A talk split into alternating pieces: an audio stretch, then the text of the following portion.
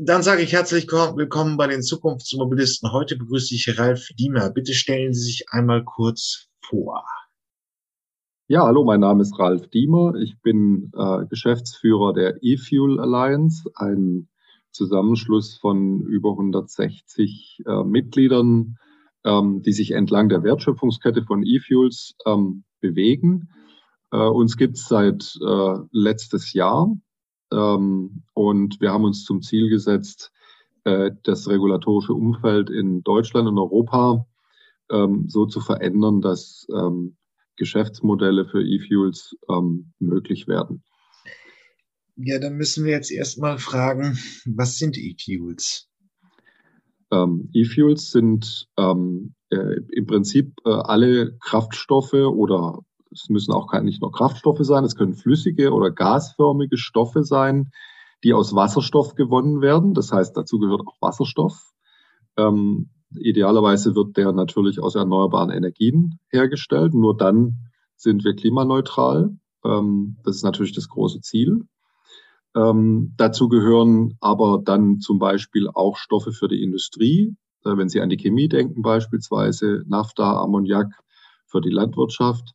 Äh, und dazu gehören bei uns auch die Biokraftstoffe der letzten Generation, weil die Biokraftstoffe jetzt ja schon einen Beitrag zum Klimaschutz leisten ähm, und das auch in Zukunft tun werden, wenn auch natürlich äh, aufgrund der Begrenztheit von Biomasse limitiert.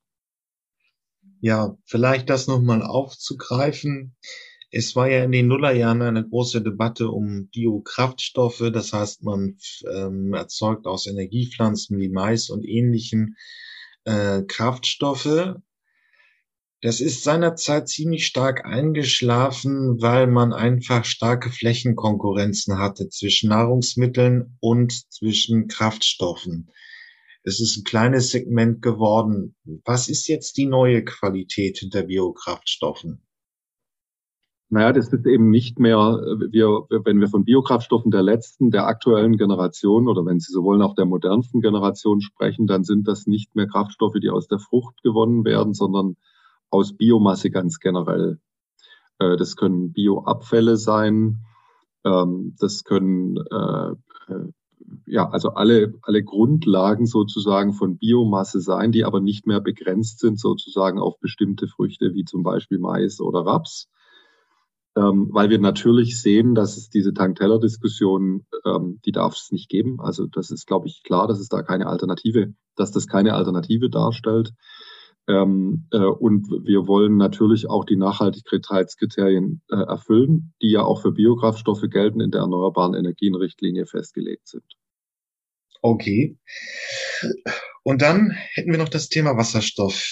Man hört es jetzt an vielen Ecken. Das, ich packe auch nochmal das Interview mit Jorgos Schatzimakakis in die Shownotes dieser Episode. Ähm, es gibt jetzt so langsam die Idee, dass man grünen Wasserstoff, also umweltfreundlichen Wasserstoff erzeugt in den großen sonnenreichen Regionen, wahrscheinlich Nordafrika, vielleicht Südspanien, und ist dann nach Zentraleuropa, wo wir den Kraftstoff brauchen, verbringt über eine Pipeline, über Tankschiffe.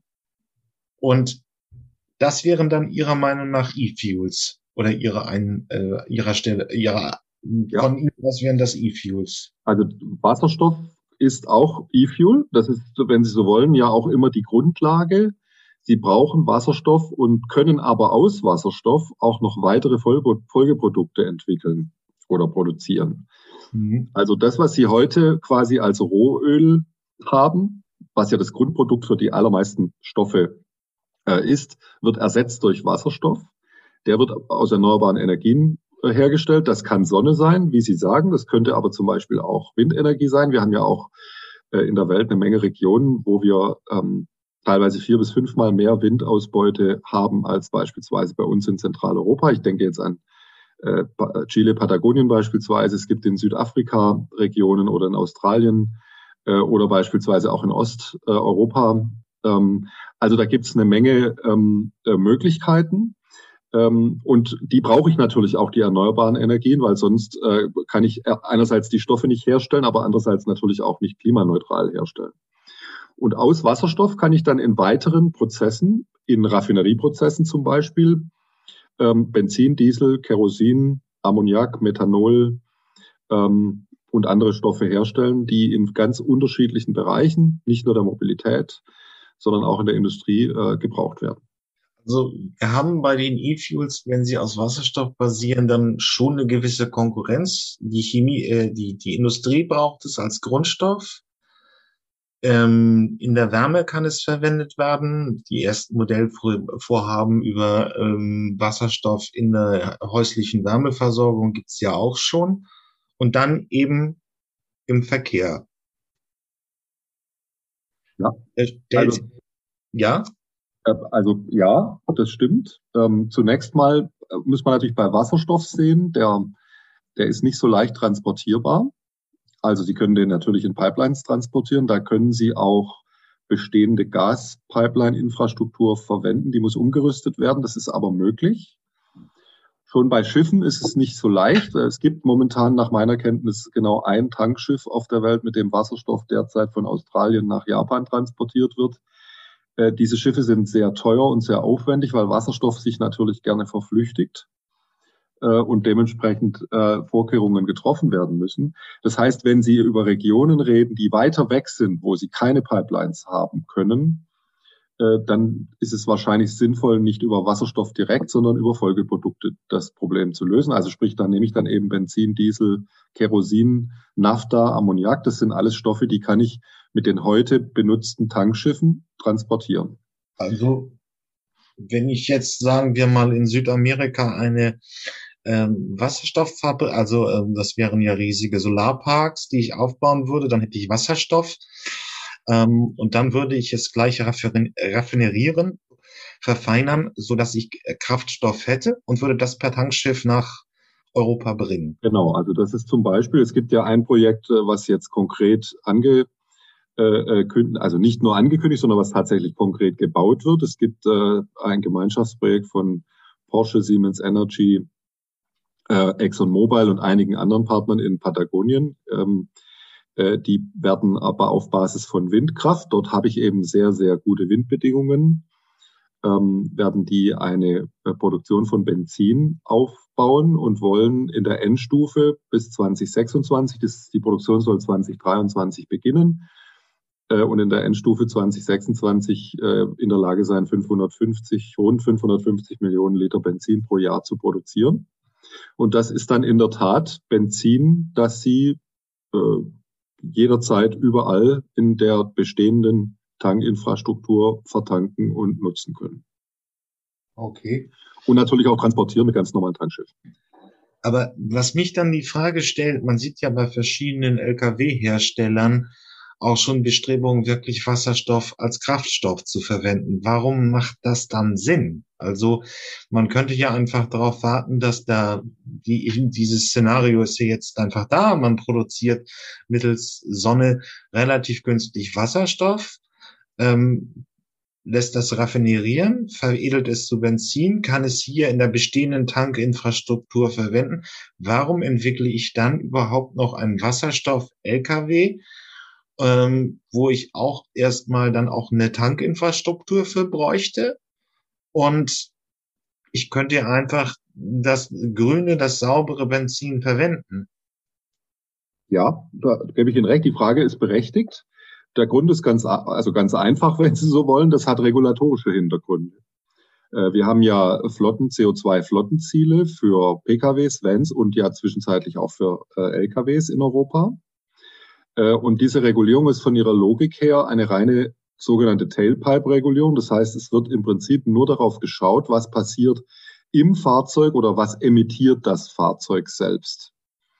Das heißt, ähm, ein Elektrofahrzeug beispielsweise oder auch ein Brennstoffzellenfahrzeug äh, ist nach dieser Regulierungslogik immer ein Null-Emissionsfahrzeug, weil eben im Fahrzeug selber keine CO2-Emissionen entstehen sondern die entstehen woanders, nämlich wo zum Beispiel der Wasserstoff produziert wird. Also ähm, äh, derzeit wird ja Wasserstoff im Regelfall noch, ähm, noch nicht klimaneutral hergestellt.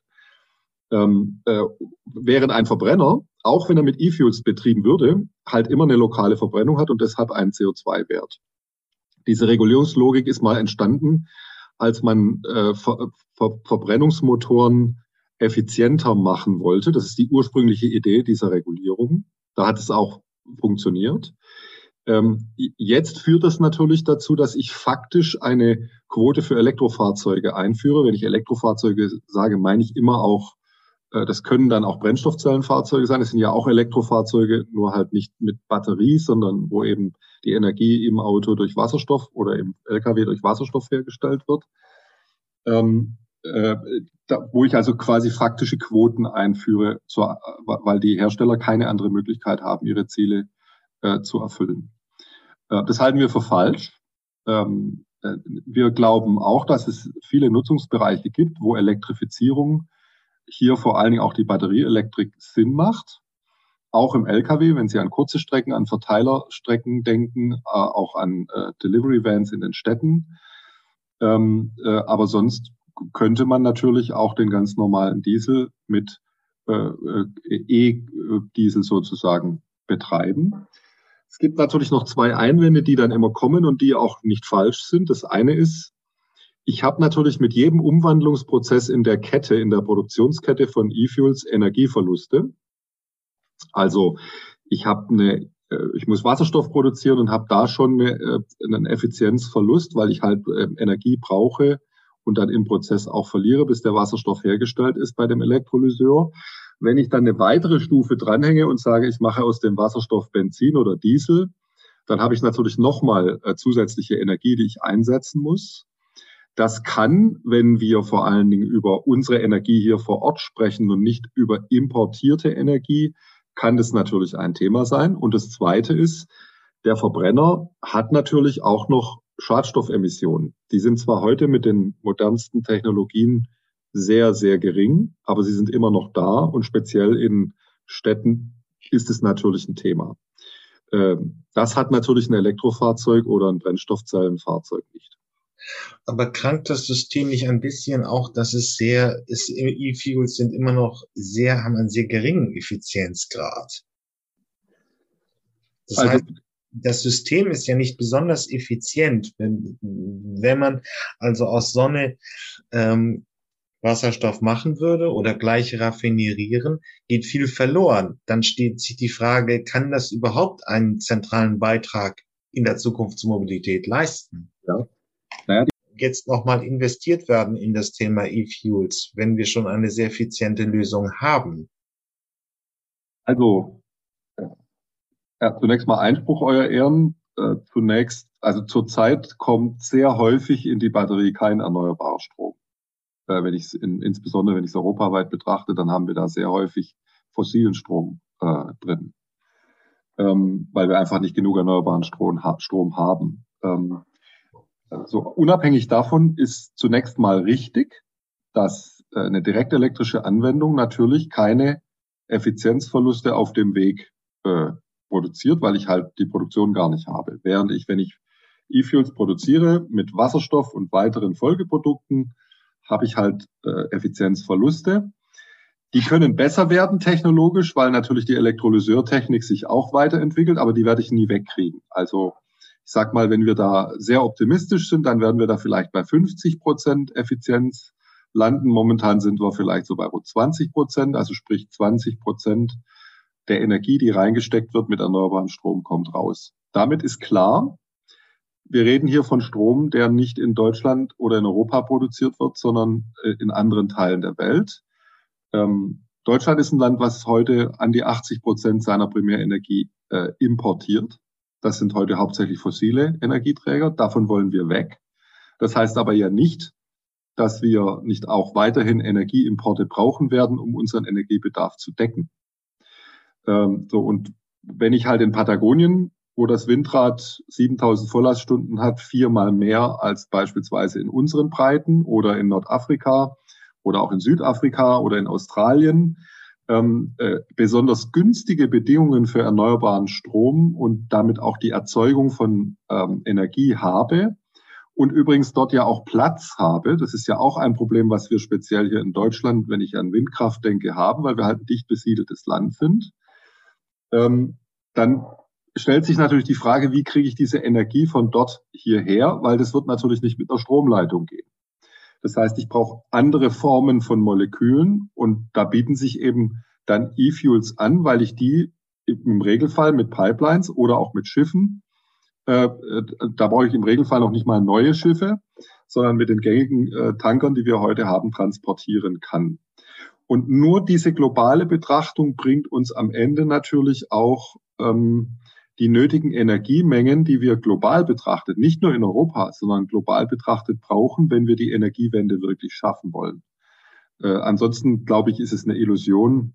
Wir werden mit regionaler Erzeugung alleine, äh, werden wir unseren Energiebedarf nicht decken, schon gar nicht, wenn wir Industrieland bleiben wollen, wie Deutschland es ja im Moment ist. Okay, das verstehe ich schon. Nur die Frage ist, wie viel würde denn, wenn man heute, wir nehmen dieses Interview am 14.02.2021 auf, wenn man sich heute die Mengen anguckt, die als E-Fuels reinkommen, wie viel geht dafür in die Mobilität und ähm, wie ist es in der Industrie? Man braucht ja gewisse Grundstoffe und die müssen auf Dauer ja auf jeden Fall grün werden, denn die äh, Klimaregulation läuft ja. Die Transformation ist äh, beschlossene Sache und man muss grün werden. Wie viel bleibt von den E-Fuels eigentlich wirklich für die Mobilität übrig? Also im Moment gar nichts, weil im Moment gibt es ja kaum E-Fuels. Also wir sind ja jetzt an dem Punkt, wo wir überhaupt erstmal in die Lage kommen müssen, äh, industrialisierte Produktion von E-Fuels aufzubauen. Und da kommt jetzt eben genau unser Punkt. Wir führen ja in, in, in Deutschland ganz besonders leidenschaftlich eine Verteilungsdebatte über Stoffe, die es noch gar nicht gibt. Weder den Wasserstoff für die Industrie noch äh, ähm, E-Fuels für andere Anwendungsfälle äh, produzieren wir ja derzeit. Ähm, und da komme ich dann eben zu meinem Eingangspunkt, als ich die E-Fuel Alliance vorgestellt habe. Das regulatorische Umfeld in Europa ist halt derzeit so, dass E-Fuels nicht besonders gefördert werden, beziehungsweise teilweise sogar verhindert werden. Beispiel, wir haben eine Energiebesteuerung in Europa, die auf Energiedichte basiert und nicht auf CO2-Footprint. Ähm, und das bedeutet, dass ein Liter Benzin, der aus erneuerbaren Energien hergestellt wird, genauso besteuert wird wie ein Liter Benzin, der aus Rohöl hergestellt wird. Das ist natürlich gelinde gesagt klimapolitischer Blödsinn. Deswegen muss das geändert werden. Dazu hat die Kommission Vorschläge gemacht. Äh, die sind schon aus unserer Sicht ganz gut. Da kann man sicherlich auch noch ein bisschen äh, Verbesserungspotenzial finden. Aber insgesamt sind das genau die Fragen, die wir jetzt klären müssen, weil sonst werden wir gar nicht in die Lage kommen, eine Verteilungsdiskussion zu führen, weil wir immer zu wenig von diesen Stoffen haben werden. Äh, so, das heißt, im Moment machen wir ja so einen, das ist so ein bisschen ein planwirtschaftlicher Ansatz, weil E-Fuels oder erneuerbare Energien ein knappes Gut ist lege ich sozusagen politisch von vornherein fest, das darf nur in Flugzeuge, weil da ist es natürlich auch alternativlos, das ist unstreitig. Mhm. Und die Autos müssen alle elektrifiziert werden, weil äh, da, dafür werden wir gar keine E-Fuels bekommen. Ich glaube oder wir glauben, wenn wir einen, es schaffen, regulatorisch die Anreize so zu setzen in Europa, dass Europa ein Zielmarkt wird für E-Fuels, dann werden wir auch die notwendigen Mengen äh, äh, global betrachtet produziert bekommen, äh, weil es dann einen Anreiz gibt für Investoren, entsprechend auch in diese Anlagen zu investieren. Und das ist, muss eigentlich jetzt unser oberstes Ziel sein. Äh, ich glaube im Übrigen nicht, dass wir jetzt dann am Ende vor der Frage stehen werden, fahren wir weiterhin ausschließlich mit Verbrennern und die dann eben mit E-Fuels sondern wir werden natürlich äh, viele Elektroautos sehen und es, äh, wir bekämpfen ja auch die Elektromobilität überhaupt gar nicht, weil wir tatsächlich glauben, dass die ein ganz zentraler Bestandteil der, des Technologiemixes sein wird, um zu dekarbonisieren, in dem Fall den Verkehr. Aber sie ist eben nicht die einzige Lösung. Ähm, es gibt Use Cases, wo das eben gar nicht so ohne weiteres geht mit der Batterieelektrik.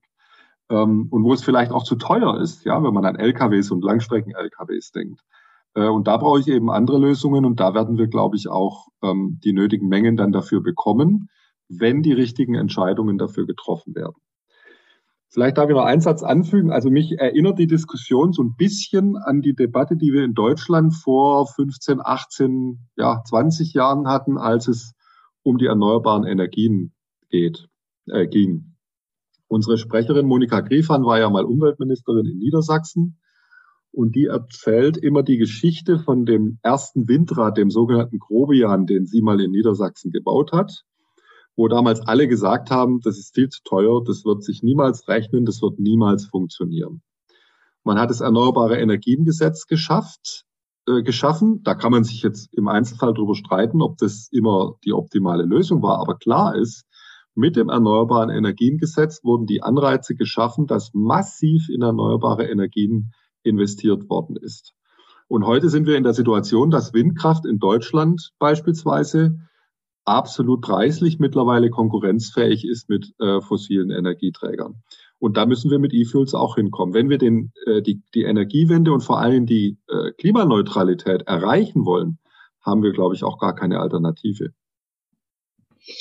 Das ist richtig. Das ist ja ein wichtiger Punkt auch drin die deutsche Situation. Die, aber wenn wir jetzt, wir reden ja, wenn der Wasserstoff produziert wird, müsste er in sonnenreichen Regionen erzeugt werden.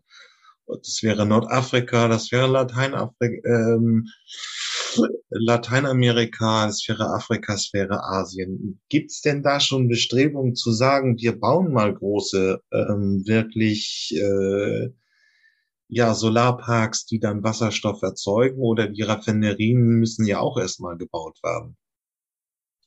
Ja, also Raffinerien haben wir natürlich auch teilweise ja schon. Ähm, äh, aber ich habe vorhin gesagt, es gibt ein Pro Projekt, was ganz konkret, äh, das ist ja auch medial mit großem, mit großer Aufmerksamkeit äh, begleitet worden in Chile, in Patagonien.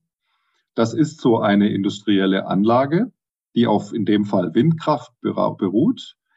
Äh, wie gesagt, in der Endstufe 26, 550 Millionen Liter Benzin pro Jahr. Ähm, wir haben äh, jetzt gerade eine Ankündigung gesehen in Saudi-Arabien für einen 2,6 Gigawatt Elektrolyseur. Das ist schon eine Größe. Da haben Sie, ähm, da brauchen Sie einen ziemlich großen Solarpark, um solche Strommengen zu produzieren. Äh, es gibt ähnliche Ankündigungen aus dem Oman, aus Bahrain. Äh, wir haben Pläne gesehen aus Australien.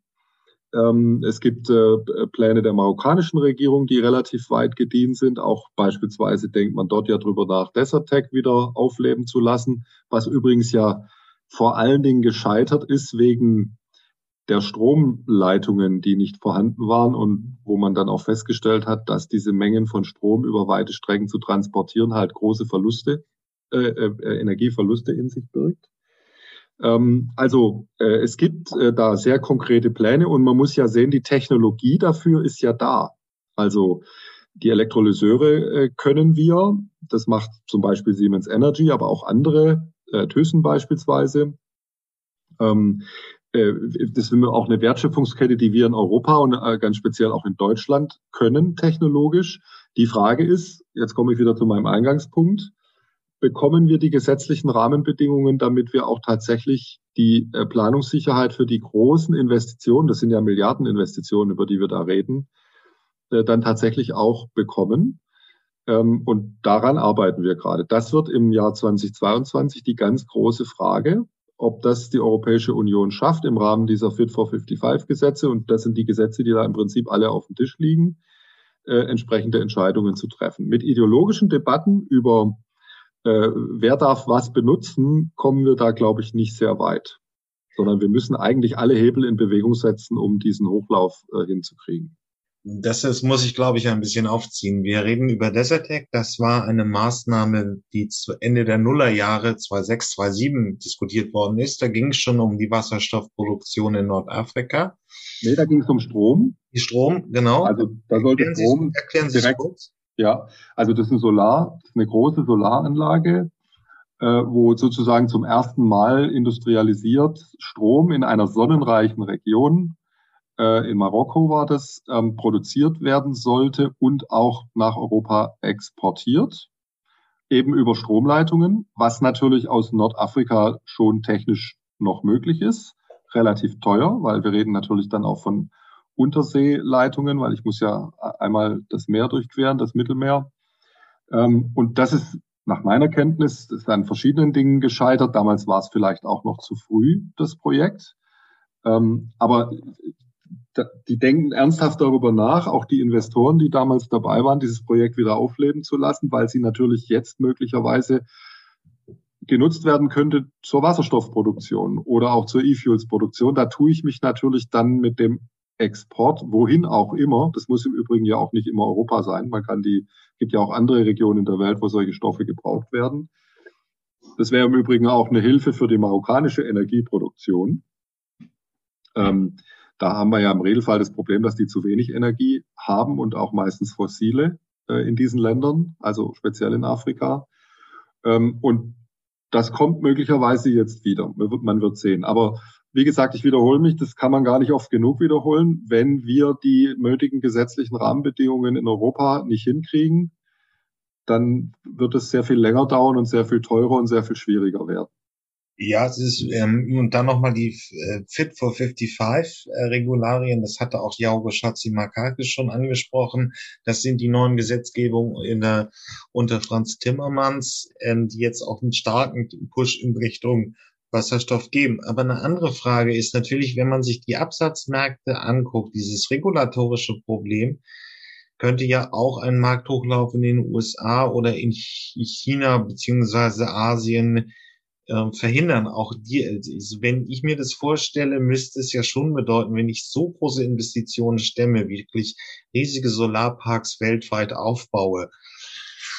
Und Sie haben ja eben die Parallele auch gezogen zu den erneuerbaren Energien, die, die weltweit ein, äh, vor 20, 25 Jahren, also vom Grobian, das müsste, glaube ich, Ende der 80er gewesen sein, Anfang der 90er. Bis ja. heute ist diese Industrie ja riesig, äh, in immensen Schritten gewachsen.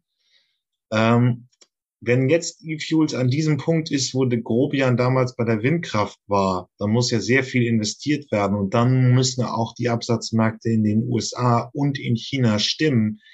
Wie sieht es denn da aus? Sind, würden die diesen Stoff abnehmen oder nicht?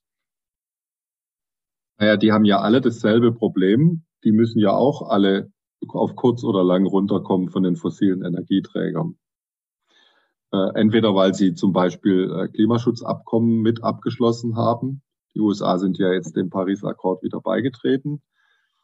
Ähm, oder weil es vielleicht auch in ihrem Interesse liegt. Also jetzt gerade speziell im Fall von China ist es ja so, äh, wir, sind ja auch in dem Bereich in einem globalen Wettbewerb. Und in China gibt es natürlich auch Maschinenbauer, die Elektrolyseure können. Und die chinesische Regierung ist ja im Regelfall eine, hat ja im Regelfall einen Plan, der nicht nur Klimaschutz zum Inhalt hat, sondern auch ganz klare industriepolitische Präferenzen. Das heißt, ähm, also wenn wir glauben, dass wir in Europa uns da, äh, dass wir da sozusagen äh, unique wären, dann täuschen wir uns natürlich. Wir befinden uns da in einem Wettbewerb. Und derjenige, der als erstes ähm, Wasserstoff und E-Fuels zu vernünftigen Preisen auf den Markt bringt, die Technologie dafür hat und in die Anlagen investiert, der hat Stand heute natürlich ein Vorteil, weil wir alle sozusagen auf, auf Startposition sind jetzt gerade. Aber ich bin mir sehr sicher, dass es über äh, diese Produkte einen, einen, einen äh, effektiven globalen Wettbewerb geben wird. Dann machen wir es mal konkreter. Wir sind ja jetzt gerade frisch mit einer neuen Ampelregierung versorgt worden. Was müsste denn aus Ihrer Sicht die, Regier äh, die Bundesregierung jetzt in die Wege leiten, damit der E-Fuels-Markt sich hochlaufen lassen kann, also hochläuft? Ja, also die entscheidenden Regulierungen werden zunächst mal in Brüssel gemacht. Das ist eben das besagte Fit for 55-Paket. Da geht es dann zum Beispiel, ich habe ich hab das Thema Energiebesteuerung schon genannt. Das liegt jetzt gerade auch im Rat auf der Tagesordnung und da müsste sich die Bundesregierung natürlich positionieren im Koalitionsvertrag meiner Kenntnis nur eine Rolle, wenn es um die Frage äh, des sogenannten Dieselprivilegs geht. Das ist das einzige Mal, wo die europäische Energiesteuerrichtlinie in dem Koalitionsvertrag erwähnt wird.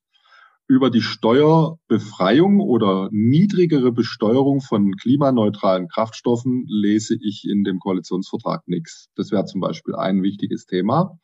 Und da hat die Bundesregierung auch nicht ewig Zeit, weil die Entscheidungsprozesse laufen jetzt, in den nächsten Monaten, im nächsten Jahr. Äh, da muss sie sich positionieren, wenn sie eine führende Führungsrolle in Europa einnehmen will. Das zweite Beispiel ist die erneuerbare äh, Energienrichtlinie. Das ist die Richtlinie auf europäischer Ebene, wo im Prinzip äh, die Kraftstoffhersteller adressiert werden und über Quotierungen dazu gezwungen werden, ähm, äh, ihre Anteile an erneuerbaren Energien in ihrem Portfolio weiter zu erhöhen. Das ist natürlich ein direkter, wenn Sie so wollen, ein direkter Anreiz, zum Beispiel für Kerosin, für ähm, äh, Benzin, für Diesel äh, und andere Stoffe. Hier gibt es einen Kommissionsvorschlag, der in die richtige Richtung geht, das Ambitionsniveau hier deutlich zu erhöhen. Das hat die Bundesregierung beziehungsweise jetzt der Koalitionsvertrag vage unterstützt. Aber auch da gibt es noch keine klare Position der Bundesregierung. Das heißt, das ist das zweite wichtige Projekt.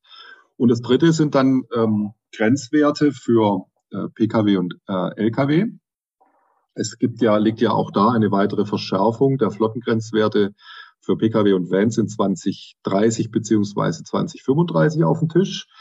Da hat ja Herr Timmermans äh, sogar ein faktisches Verbrennerverbot äh, vorgeschlagen, indem er bis 2035 die Emissionen, die CO2-Emissionen von Neufahrzeugen auf Null absenken will. Und das geht eben nach der Regulierungslogik, die ich vorhin beschrieben habe, nur mit Elektrofahrzeugen oder theoretisch auch mit Brennstoffzellenfahrzeugen. Die sehe ich jetzt aber am Markt nicht unbedingt in großen Mengen derzeit.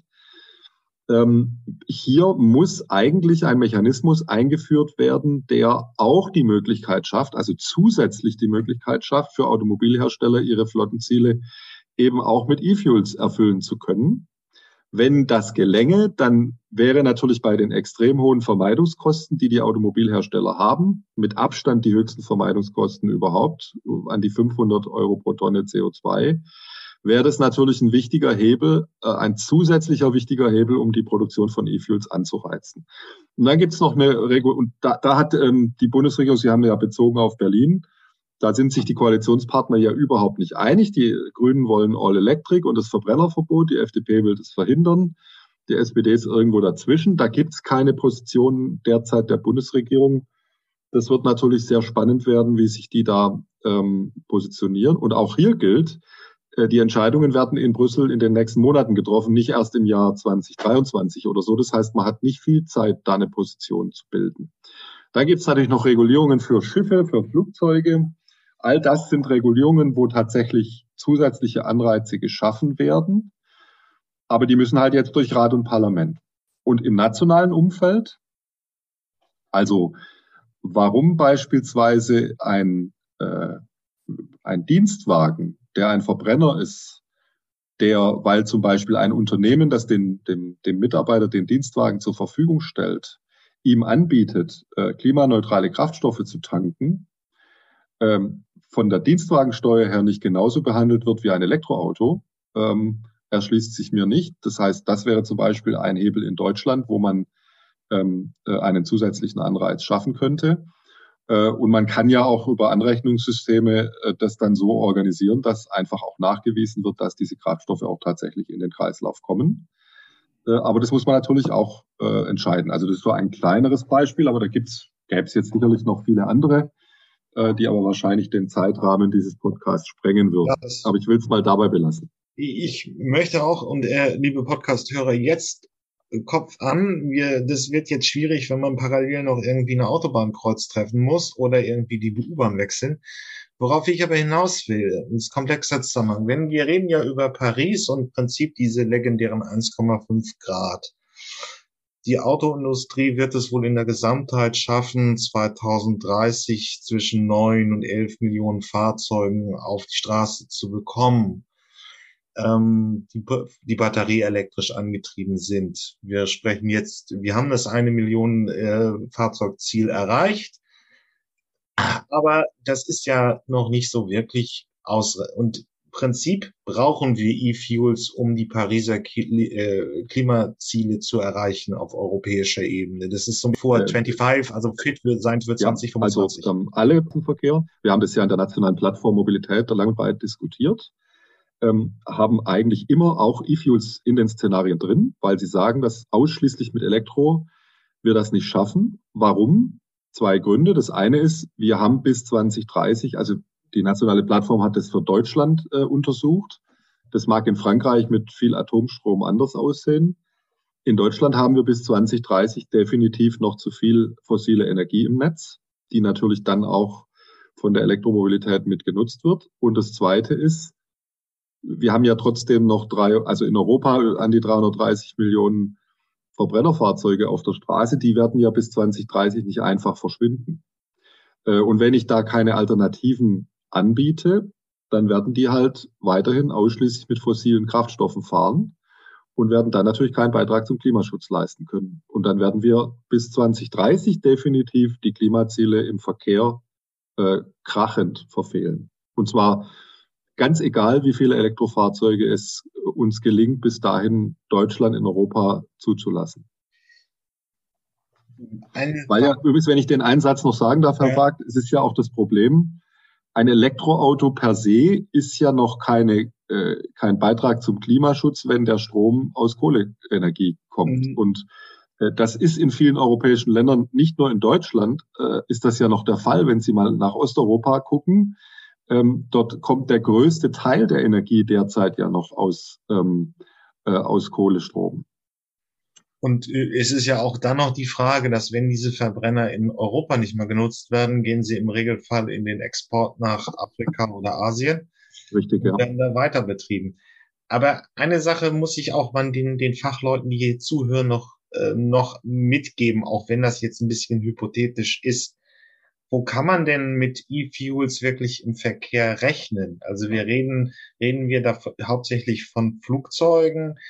Ähm, das sind momentan können die Systeme vielleicht äh, auf äh, Kurzstrecken bis 1000 Kilometern eingesetzt werden. Also Flugzeuge ist ein Thema. Dann haben wir vielleicht noch LKWs. Welche Segmente könnten denn am ehesten mit E-Fuels rechnen? als Option? Das Problem ist, wie vorhin schon gesagt, äh, also im Moment noch gar keiner, weil die Produktion halt nicht da ist. Ähm, also wir haben ja jetzt in der Luftfahrtregulierung sollen ja Quoten bis 2030 äh, beispielsweise für E-Kerosin eingeführt werden. Im Moment übrigens, äh, es gibt ja schon äh, äh, Kraftstoffe, die klimaneutral sind. Das sind im Regelfall Biokraftstoffe. Das ist dann zum Beispiel das, was Sie in Deutschland äh, was sich hinter E5 oder E10 verbirgt. Und so müsste man es natürlich mit E-Fuels auch machen, ähm, äh, auch aus Kostengründen, weil die E-Fuels werden natürlich erstmal, bis der industrielle Hochlauf wirklich da ist, auch relativ teuer sein. Im Moment sind wir bei den Anlagen, die wir haben, die ja klitzeklein sind und wenn Sie so wollen, eher Laboranlagen sind, sind sie natürlich locker bei 3,350 Euro den Liter. Das ist natürlich in keinster Weise konkurrenzfähig. Äh, die, die Chilenen in dem Projekt Haro Uni, von dem ich vorhin sprach, rechnen damit, dass sie 2026 irgendwo zwischen äh, um die 1,50 je Liter Benzin produzieren können. Im Vergleich, äh, fossiler Kraftstoff kostet im Moment 65, 70 Cent. Dann kommt zum Beispiel, deswegen ist zum Beispiel die Besteuerungsfrage so wichtig wenn ich diesen Kraftstoff steuerbefreit oder mit Niedrigsteuersätzen in Europa an den Markt bringen kann, dann fallen da schon mal 60, 65 Cent Steueranteil weg. Eine Vergleichbarkeit. Okay, es ist noch ein langer Weg. Vielen Dank, Herr Diemer, für dieses Gespräch sozusagen mit E100 oder nennen wir es E-Fuel 100 arbeiten, egal ob das jetzt Flugzeuge oder was auch immer der Anwendungsfall ist, sondern sie fangen idealerweise mit einer Beimischung an und machen das dann im Laufe der äh, Jahre, fahren das dann hoch und kommen irgendwann an den Punkt, wo dann zum Beispiel Flugzeuge klimaneutral fliegen. Das wird dann vermutlich, wenn alles klappt und wir jetzt die richtigen Entscheidungen treffen, 2045, 2050 der Fall sein, wenn wir eben klimaneutral sein wollen.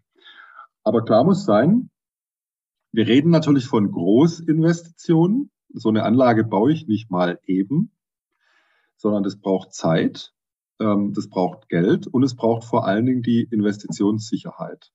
Und die Investitionssicherheit kommt am Anfang vor allen Dingen durch den entsprechenden regulatorischen Rahmen. Ich habe das ja an einigen Stellen skizziert. Wenn wir das jetzt nicht schaffen, dann wird es natürlich länger dauern und dann wird es möglicherweise auch für die Luftfahrt äh, länger dauern. Aber die Frage, wer was wann bekommt und wie viel, äh, ist, glaube ich, die falsche Frage zum jetzigen Zeitpunkt, weil wir überhaupt erstmal anfangen müssen, richtig loszulegen mit der Produktion. Ähm, wenn es uns gelingt, dass die Produktion hochfährt, dann werden wir, glaube ich, am Ende auch diese Verteilungsfrage lösen. Äh, weil, also ich sage, habe ich ja auch schon gesagt, bei Flugzeugen ist die Frage relativ leicht zu beantworten. Die werden nur mit äh, E-Fuels klimaneutral werden. Da wird es da wird's auf absehbare Zeit keine denkbare technische Alternative geben, die funktioniert weil Prinzip, also das basiert immer auf der Düse, man äh, spritzt Kraftstoff ein, entzündet den und dadurch entsteht Vorschub und das kann man eigentlich nicht batterieelektrisch oder mit anderen Systemen, die heute bekannt sind, ja. abbilden. Also keiner weiß natürlich, was 2040 ist und wie die Technik sich weiterentwickelt und es gibt ja Projekte für Brennstoffzellenflugzeuge, aber da reden wir von frühestens 2035 Probeflug. Ja, also äh, da haben Sie ja in etwa ein Bild von der Dimension, wo wir uns befinden. Ähm, äh, und dann so ein Flugzeug ist ja 20, 25, 30 Jahre äh, im Betrieb. Ähm, das heißt, selbst wenn es eine alternative Technologie gäbe, Klammer auf, für ein Brennstoffzellenflugzeug bräuchte ich natürlich auch Wasserstoff, Klammer zu, ähm, dann wird es ja trotzdem nochmal 20, 25 Jahre dauern, bis diese Technologie am Markt sich durchgesetzt hat, das ist natürlich viel zu spät für, für die Klimaneutralität. Dann bleibt mir nichts anderes übrig, als mich zu bedanken, Herr Diemer, für dieses Gespräch. Sehr gerne. Ich habe zu danken. Ich wünsche frohe Vorweihnachtszeit, ein frohes Fest und einen guten Rutsch ins neue Jahr. Da schließe ich mich an. Frohe Weihnachten von dieser Stelle aus. Dankeschön. So,